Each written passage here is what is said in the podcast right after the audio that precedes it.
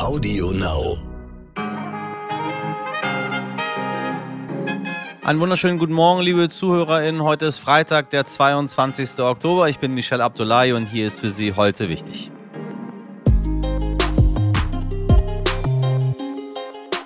Wussten Sie, dass man im Plenarsaal des Bundestags nicht trinken darf? Nicht mal einen Schluck Wasser. Gar nichts. Und das ist nicht das Einzige, was die Arbeit im Bundestag ziemlich anstrengend macht.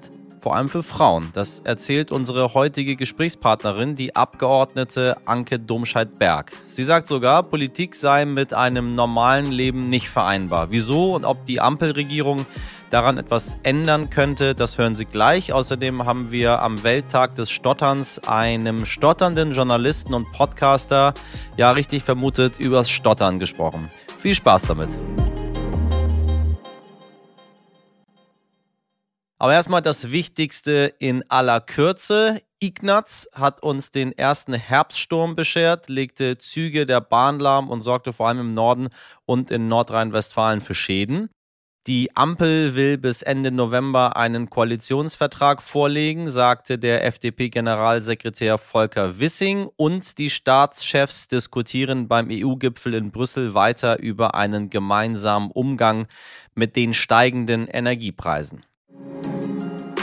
Nachgefragt. Wissen Sie, meine lieben Damen und Herren, was mich wirklich ärgert, wenn gut verdienende Menschen ihre Steuern einfach nicht bezahlen. Das regt mich nicht nur auf, weil die Steuererklärung für 2020 bis November fertig sein muss. Bei diesem ganzen Paper-Skandalen, also Panama und Pandora und so weiter und so weiter, gab ja auch noch diese ganze Cum-Ex-Geschichte. Die ist für die SteuerzahlerInnen weltweit nicht nur wahnsinnig teuer, sondern auch absolut undurchsichtig. Damit erzähle ich Ihnen erstmal natürlich nichts Neues. Wir hören da ja auch ehrlich gesagt gar nicht mehr so genau hin. Das ähm, weiß ich nicht warum. Es irgendwie interessiert das nicht so richtig jemand. Das sind aber unsere aller Steuern, meine Damen und Herren, die dort äh, verschwendet, hinterzogen und was auch immer damit gemacht wird. Aber unsere KollegInnen vom Korrektiv haben äh, deswegen jetzt gemeinsam mit anderen Redaktionen herausgefunden, dass die Schadenssumme nicht nur bei 55 Milliarden liegt, sondern bei der dreifachen Menge, 150 Milliarden.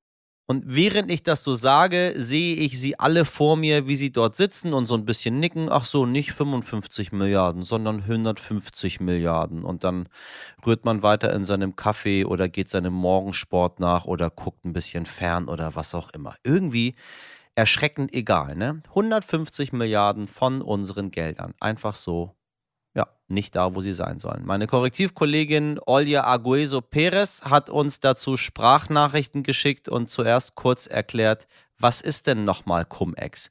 Und meine Damen und Herren, ich weiß, Wirtschaftsthemen sind alle immer ein bisschen anstrengender. Nicht für alle, aber doch für viele. Bitte hören Sie mal so ein bisschen genauer hin, weil ich glaube, nichts betrifft uns alle tatsächlich im Kollektiv so sehr wie die Wirtschaft. Also, was ist eigentlich Cum-Ex? Es geht grundsätzlich um Steuer auf Dividenden, die mehrmals erstattet wurden, aber nur einmal oder niemals bezahlt wurden. Es ist jedoch schwierig, dies in ein paar einfachen Wörtern zu erklären, aber auf unserer Webseite cumexfiles.com geben wir einen schönen Überblick darüber. Trotzdem zeigen unsere Recherchen, äh, dass erstens ähm, Geschäfte wie Cum-Ex, Cum-Cum und äh, ähnliche Gestaltungen nach wie vor möglich sind, dass ähm, sagen und zeigen ähm, Experten wie äh, Professor Christoph Spengel. Und zweitens, die Behörden haben versagt und haben nicht genug gemacht, um den äh, Betrug zu stoppen. Und genau das ist, was die Gesellschaft wissen muss. 150 statt 55 Milliarden Euro Schaden. Das ist natürlich eine enorme Summe. Das ganze System ist aber so undurchsichtig. Macht es überhaupt irgendeinen Unterschied, ob 100 Milliarden mehr oder weniger? Ich glaube, das ist eine Frage, die Sie sich da draußen auch alle stellen. Kann man zum Beispiel sagen, wo das Geld denn überhaupt konkret fehlt bei diesen 100, 150, 55 äh, Abermilliarden und Milliarden? ja, gute Frage. Also mit den 36 Milliarden Euro, die allein in Deutschland äh, geraubt wurden, könnten zum Beispiel Krankenschwester äh, besser bezahlt werden, könnte auch ein kostenloser öffentlicher Nahverkehr finanziert werden und das sind nur einige Beispiele. Plant die Ampelkoalition denn härtere Strafen bei Steuerbetrug? Keine Ahnung, Sie sollten die Ampelkoalition fragen. Aber es wäre nicht schlecht, wenn Sie sich damit beschäftigen würden. Ähm, die Frage wäre trotzdem, ob man neue Gesetze braucht oder nur die, die schon da sind, umzusetzen. Cum-Ex, kaum jemand versteht es. Leider, aber nicht darüber zu sprechen, ist auch keine Lösung. Danke dir, liebe Olaya. Man könnte denken, es gäbe schon genügend Jahrestage, die mal mehr, mal weniger relevant sind. Gestern war übrigens der äh, Tag der Grützwurst, wobei äh, sich mir absolut nicht erschließt, weshalb. Es gibt aber auch ein paar Tage im Jahr, die wirklich relevant sind und auf gesellschaftliche Gruppen aufmerksam machen, die nicht jeden Tag im Zentrum der Aufmerksamkeit stehen. Der Tag der Legasthenie in Folge 113 war für uns so ein Tag. Da hat meine Redaktion mit Kai West-Schlosser gesprochen, der selbst von einer schweren Lese- und Rechtschreibschwäche betroffen ist. Und heute, da ist der Welttag des Stotterns. Und das finden wir heute wichtig. Zu diesem Tag hat uns der Journalist Sebastian Koch ein paar Sprachnachrichten geschickt. Er stottert selbst und erzählt genau davon in einem Podcast von Stotterern für Stotterer.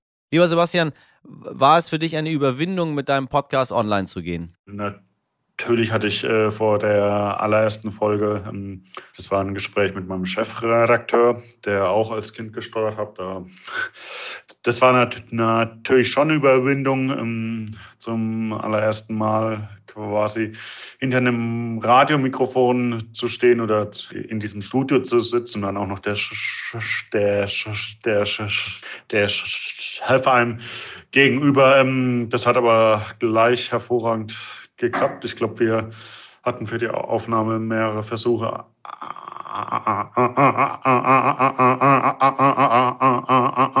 eingeplant, haben aber tatsächlich nur einen einzigen Versuch gebraucht und dann äh, mit jeder weiteren Folge äh, ist die Überwindung ähm, kleiner geworden und ähm, die Routine Routine, wenn man so will, wobei das jetzt nicht abwertend so, so, so sein soll, ähm, ist größer geworden und äh, inzwischen ist es eigentlich so, dass ich mich auf jede Podcast-Aufnahme und die Gespräche freue, ähm, insbesondere dann, das ist jetzt äh, vermehrt in der zweiten äh, Staffel der Fall, wenn ich äh, Gesprächs Gesprächspartnerinnen oder Gesprächspartner habe, bisher sind es tatsächlich nur Männer gewesen, äh, die mit dem Stottern auf den ersten Blick noch nichts zu tun haben. Da ist es dann immer ganz, äh, ganz spannend, wie sie A auf Blockaden reagieren und B, wie sie auf meine Fragen zum Stottern in ihrem jeweiligen Fachbereich re reagieren. So, du bist bestimmt für viele Betroffene ein Vorbild. Welche Reaktion bekommst du zu deinem Podcast? Mal ganz ehrlich. Tatsächlich gibt es ja auch noch andere stotternde Personen in der Öffentlichkeit. Damit meine ich jetzt nicht die klassischen Vorbilder wie äh, Joe Biden oder ähm, wer auch immer wieder genannt wird, Bruce, Bruce Willis oder so, die ja nicht mehr wirklich so stottern, dass die, man sagt, sie haben noch eine Symptomatik. Ich äh, meine damit tatsächlich eher äh, Leute, die vielleicht in der zweiten Reihe stehen, aber auch in der Öffentlichkeit. Ähm, wenn man da zum Beispiel an Malte Spitz denkt, der es sogar als äh, Stotternder mit einer deutlich hörbaren Symptomatik geschafft hat in den Bundesvorstand der Grünen Partei. Also prinzipiell, es gibt schon Stotternde, es gibt immer noch zu wenig Stotternde in der Öffentlichkeit. Da bin ich sicherlich dann schon ähm, in dieser Riege vertreten, ob ich deshalb ein Vorbild bin, ja. Sollen andere bewerten. Ähm, mich erreichen natürlich immer wieder Nachrichten, insbesondere ähm, irgendwie über Social Media, also über, über Facebook und Instagram. Ähm, die sind dann meist natürlich sehr positiv. Ähm, ja, das freut mich natürlich dann immer zu sehen, dass man mit einem solchen hm, Projekt, mit einem solchen, mit einem solchen Podcast Menschen Mut macht.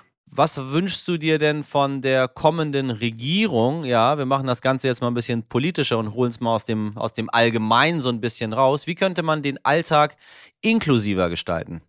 Ja, ähm, ich glaube, dass uns ähm, das, beziehungsweise dass Menschen mit einer Einschränkung im Moment ein bisschen der Zeitgeist zugute kommt, tatsächlich, dass die Gesellschaft immer sensibler im Umgang mit, mit Einschränkungen, mit Handicaps, wenn man so will, auch mit Behinderungen umgeht. Und von daher, glaube ich, ist da schon ist da schon sehr, ist da schon sehr viel auf dem richtigen Weg, aber es gibt natürlich immer noch ähm, die Probleme. Ähm, es gibt immer noch äh, gerade im, im, Schulalter Kinder, die wegen, wenn man es jetzt auf Stottern bezieht, die wegen dem Stottern gehänselt oder gemobbt werden. Ähm, ich höre immer wieder von Leuten, die glauben, dass sie wegen dem Stottern in Bewerbungsverfahren irgendwie benachteiligt werden. Also das gibt es immer. Bilder ist natürlich dann auch schwer zu überprüfen, ob es tatsächlich nur wegen dem Stottern ist, also jetzt insbesondere was das Bewerbungsverfahren angeht. Aber ich glaube, wir müssen noch sensibler ähm, mit Einschränkungen, mit Handicaps umgehen, auch was die Alltagssprache betrifft. Da gibt es jetzt im Moment gerade eine große Diskussion äh, in der, in der Stotterer-Community, wenn man so will, wie der Begriff des Stotterns eigentlich ge gebraucht wird. Also ähm, muss man tatsächlich sagen, die Sondierungsverhandlungen verlaufen stotternd oder der Bundesliga-Start war stotternd. Also dass, das, dass der Begriff Stottern häufig tatsächlich in unserer Alltagssprache für, für Begriffe verwendet wird, die mit der Redeflussstörung an sich nichts zu tun haben. Da, glaube ich, müssen wir alle schauen, dass wir nicht über diese falsche Verwendung dann, ähm, dann vielleicht auch das komplette öffentliche Bild von Stotternden ins Negative ziehen. Wenn Sie mehr von Sebastian Koch hören möchten, seinen Pop -Pop -Pop Podcast, ja, so nennt er ihn, verlinken wir für Sie in den Show Notes. Von 31% auf 34% Wow, so hoch ist die Frauenquote im neuen Bundestag im Vergleich zum alten gestiegen. Sie wissen, ich kann mich über so etwas leidenschaftlich aufregen und ganze Bundestagsreden dazu halten. Doch so informierte mich kürzlich eine Hörerin, die Sie auch gleich noch einmal hören werden.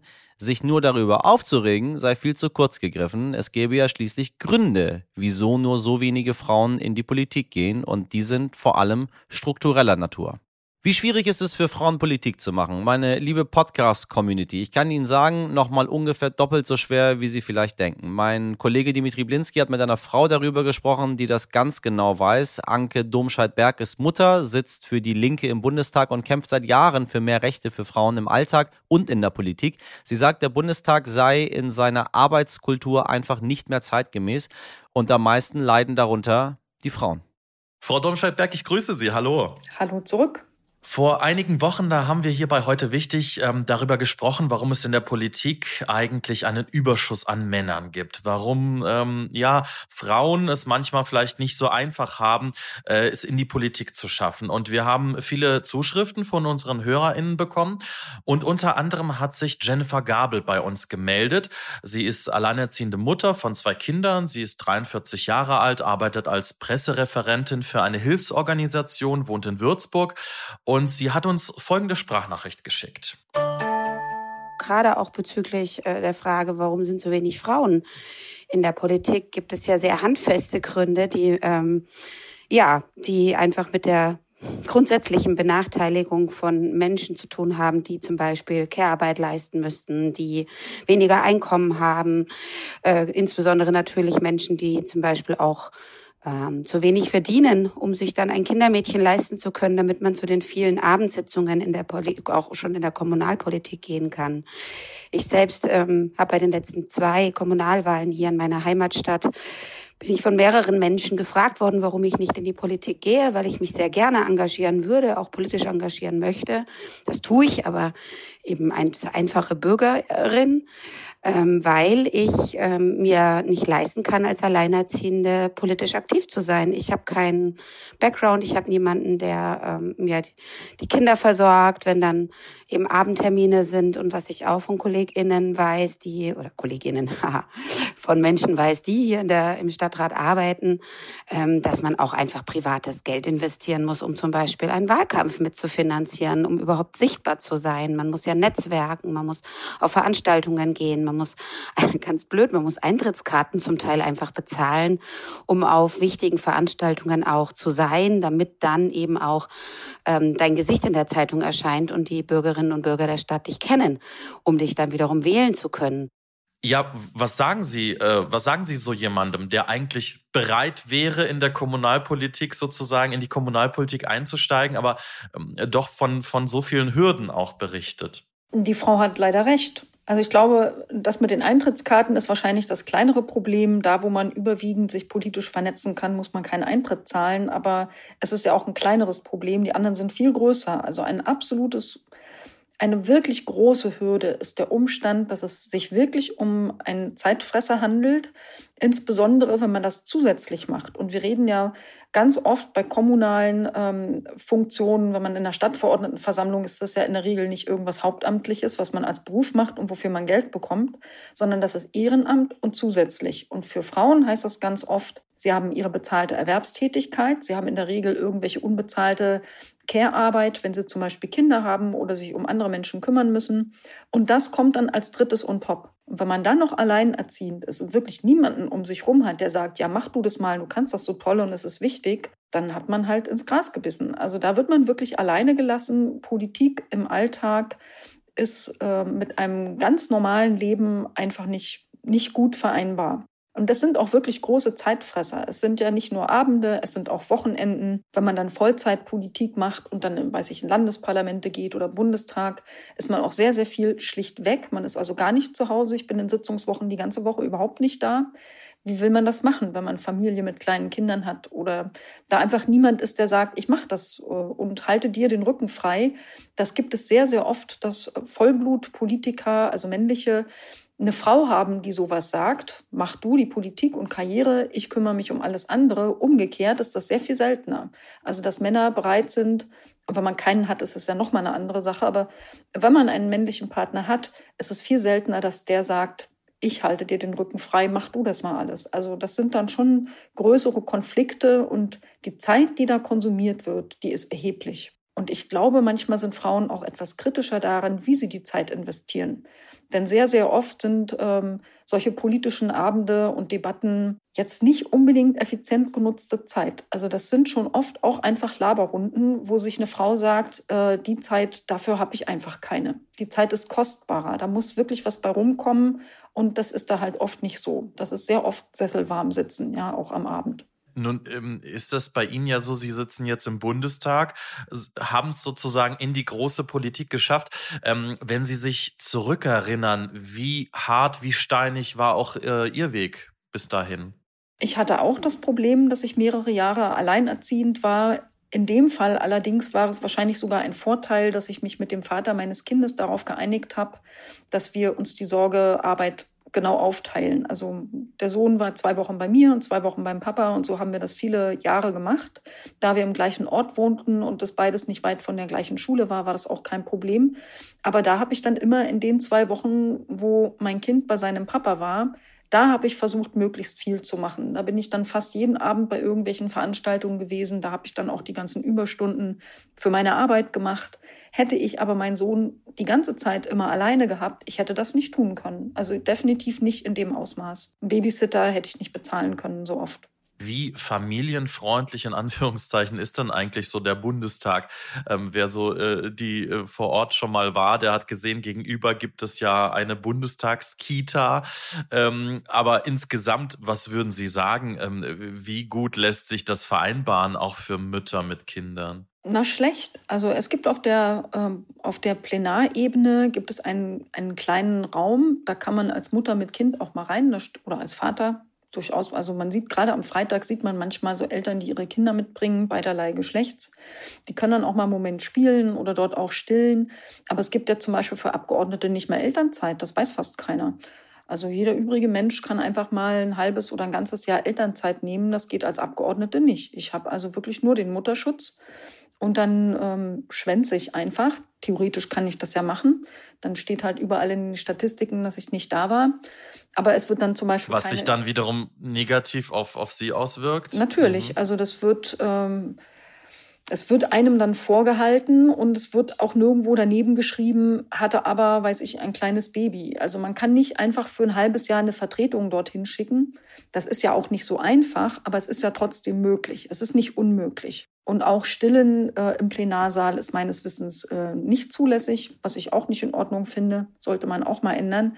Also in, der, in dieser abgelaufenen Legislatur. Gibt es ein richtiges Verbot dafür? Ist das, ist das schon mal thematisiert worden? Also meines Wissens ist das thematisiert worden, aber da würde ich mal sagen, sind die letzten Messen noch nicht gesungen. Wir haben mhm. da also einige Schwangerschaften gehabt in der letzten Legislatur. Auch die ähm, Leiterin der Enquete-Kommission für künstliche Intelligenz hat, während sie diese Leitung ausübte, zwischendurch ihr Baby bekommen und manchmal war das auch dabei. Und ich fand das also sehr erholsam. Ich habe schon das Gefühl, da ändert sich ein bisschen was. Das ändert aber nichts daran, dass die Arbeitszeiten so sind, wie sie sind.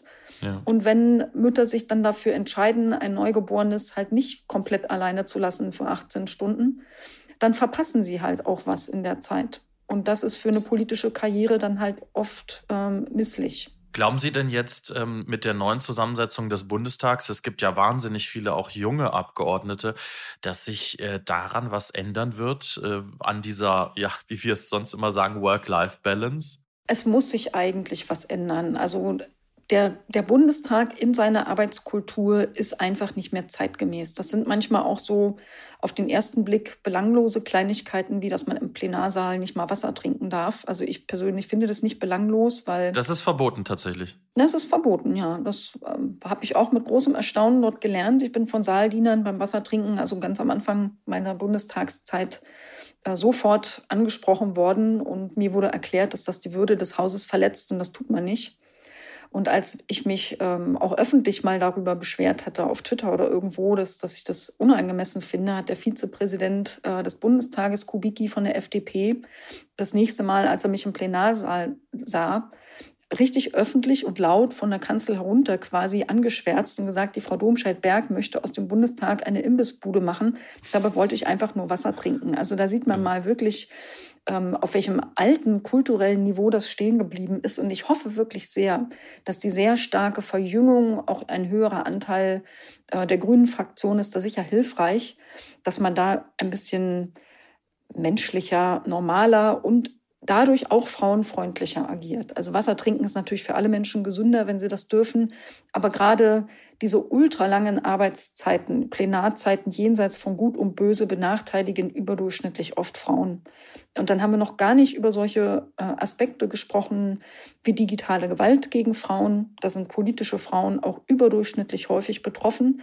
Das ist auch ein Problem, das ungelöst ist. Das hat man gerade im abgelaufenen Wahlkampf ja auch gesehen auf welche Art und Weise man zum Beispiel Annalena Baerbock kritisiert hat. Das war ja keine fachliche Kritik, sondern da in, in der Regel gibt es immer drei Dinge, die man als Frau in der Politik vorgeworfen bekommt. Man ist ahnungslos und inkompetent, man ist irgendwie hässlich wie die Nacht, also das Aussehen wird attackiert und zwar völlig egal, wie man aussieht und es kommt immer irgendwas mit Sex und Körper. Also man sei unterfickt oder man müsste mal oder keiner würde die. Also diese Varianten, die gibt es ständig bis hin zu Vergewaltigungsdrohungen. Und das ist, wenn junge politisch interessierte Frauen erleben, wie politische Frauen in der Öffentlichkeit auf diese Art und Weise angegriffen ähm, und bedroht werden, überlegen die sich auch dreimal, ob sie sowas sich selber zumuten wollen.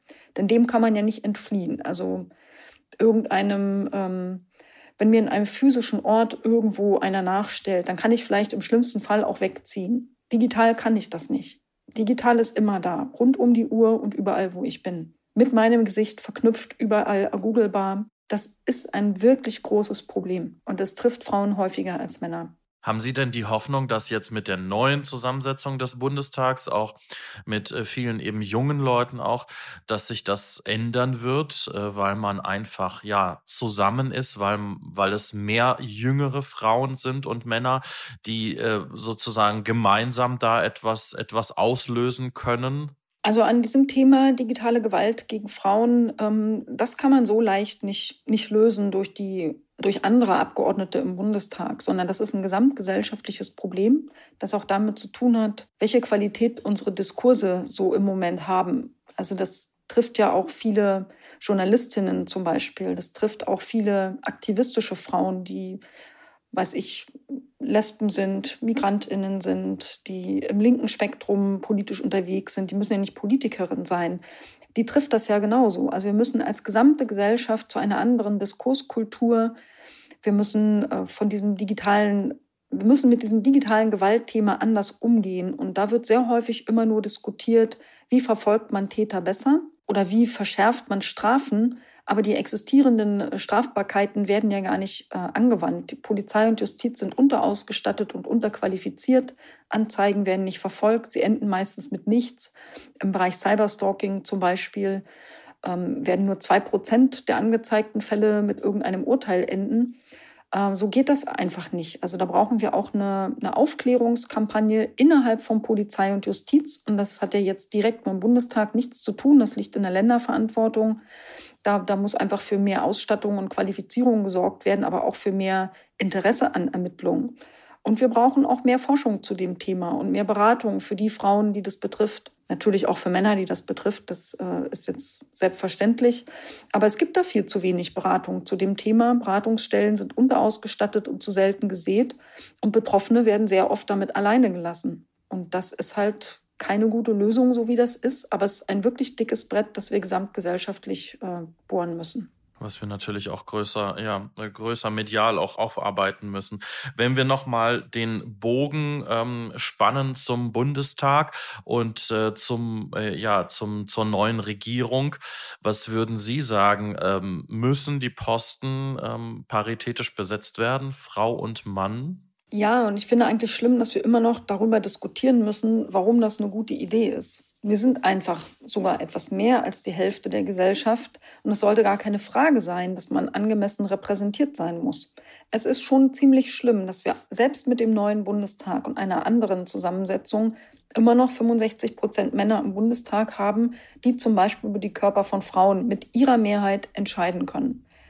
Ich finde das nicht in Ordnung. Also da kommen dann so Sachen bei raus wie ein Veröffentlichungsverbot von Informationen über Schwangerschaftsabbrüche bei Gynäkologinnen, die auf ihren eigenen Webseiten nicht die Arten der Abbrüche und die Vor- und Nachteile beschreiben dürfen. Das, was man an fachlich fundierter Information sucht. Ich glaube nicht, dass hätten wir 50 Prozent Frauen im Bundestag so ein Informationsverbot durchgekommen wäre. Glaube ich einfach nicht. Insofern ist es schon schlimm, dass wir da das Paritätische immer noch nicht haben. Aber wenigstens in den Regierungsspitzen, wo man ja als Kanzler zum Beispiel oder als die jeweiligen Spitzenvertreter ihrer ähm, Parteien selbst bestimmen kann, wer da sitzt, da muss das einfach erreicht werden. Und es war schon sehr peinlich, dass die SPD um ein Haar sämtliche Spitzenpositionen, über die sie verfügen kann, mit Männern besetzt hätte. Also so der klassische ältere weiße Mann. Ähm, da gab es ja doch einen gewissen Widerstand, der zum Glück erfolgreich war. Aber man hat es einfach wieder versucht. Also man sieht, dass Politik nach wie vor männerdominiert ist, dass Männernetzwerke sich am besten selbst fördern und dass nach wie vor das Prinzip der homosozialen Reproduktion sehr mächtig ist. Das heißt also das Prinzip der Ähnlichkeitsauswahl. Ne? Und eine Frau ist niemals einem Mann so ähnlich wie ein anderer Mann einem Mann.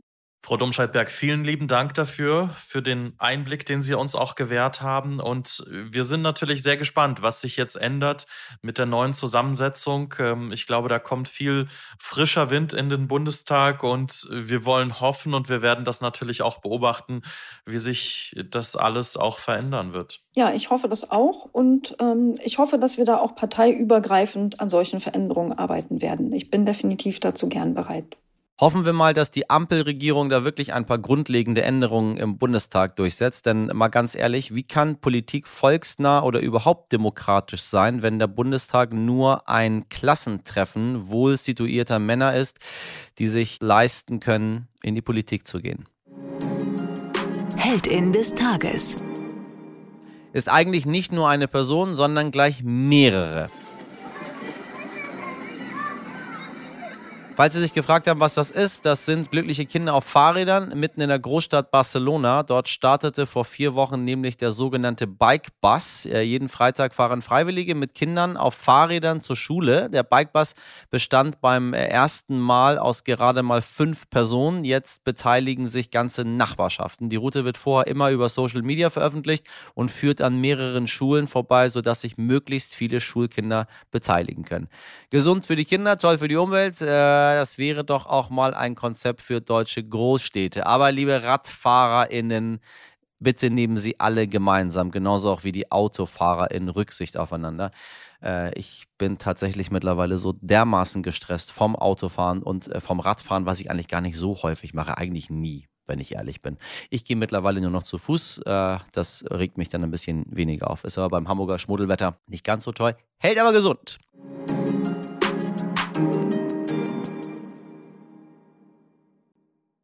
Liebe ZuhörerInnen, das war's mit heute wichtig, aber äh, erstmal nur für heute, denn ausnahmsweise sind wir sogar morgen wieder für Sie da, am Samstag, mit einer kleinen Sonderfolge zur Buchmesse. Zu Gast ist der ehemalige Volle Kanne-Moderator Ingo Nomsen und ein paar Worte über die Situation auf der Buchmesse werde ich auch verlieren. Äh, Sie haben es vielleicht mitbekommen, weil dort ein rechter Verlag vertreten ist, haben einige AutorInnen ihr Kommen abgesagt. Ich hingegen nicht und halte hier nach wie vor in Frankfurt die Stellung. Wenn Sie uns erzählen möchten, wie Sie uns finden oder wo Sie uns hören, im Bad, beim Yoga, auf dem Weg zur Arbeit, mit oder ohne Fahrrad, dann ist heute wichtig stern.de Ihre Adresse. Meine Redaktion voller rasender ReporterInnen besteht aus Sabrina Andorfer, Mirjam Bittner, Dimitri Blinski und Frederik Löbnis. Die Produktion übernahm für Sie Nikolas Femerling. Wir sind tatsächlich morgen ab 5 Uhr wieder für Sie da. Bis dahin, machen Sie was draus. Ihr Michel Abdullahi.